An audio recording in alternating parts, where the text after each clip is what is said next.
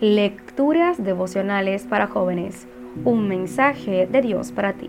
Cortesía del Departamento de Comunicaciones de la Iglesia Adventista del Séptimo de Gascue en Santo Domingo, capital de la República Dominicana, en la voz de Jacqueline Enríquez. Hoy, 21 de mayo. Un futuro de paz. Fíjate en el hombre honrado y sin tacha. El futuro de ese hombre es la paz. Salmo capítulo 37, versículo 37. Murió como me gustaría morir a mí. Se quedó dormido en los brazos de Dios, ese Dios a cuyo lado caminó durante muchos años, sirviéndole incansablemente. Nunca tuve en mi ministerio en la iglesia un anciano como él, comprometido, espiritual, estudioso y dispuesto a darle todo al Señor.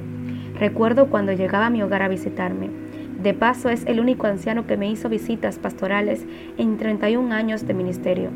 Los pastores también necesitamos que nos visiten. Recuerdo que al llegar me decía, bueno, pastor, ahora lo vengo a visitar como un miembro de la iglesia que usted es. Traiga a su esposa y a sus niñas. Nos pedía que les mostráramos los folletos de escuela sabática. Hacía las preguntas pertinentes a nuestra vida espiritual oraba por nosotros y nos animaba a seguir trabajando por el Señor. Lo acompañé muchas veces a visitar a los miembros de la iglesia a su cargo. Hacía todo el proceso de la visitación. Oraba por las personas y su familia.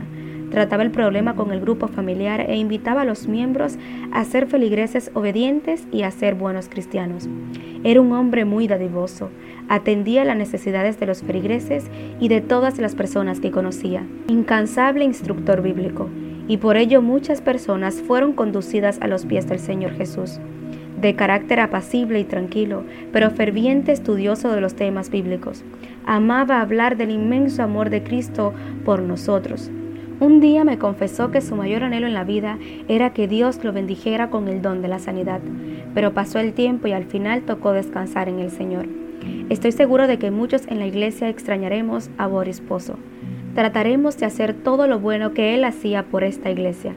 La promesa que presenta el salmista en el texto de hoy es que las personas como este gran hombre tienen un final dichoso.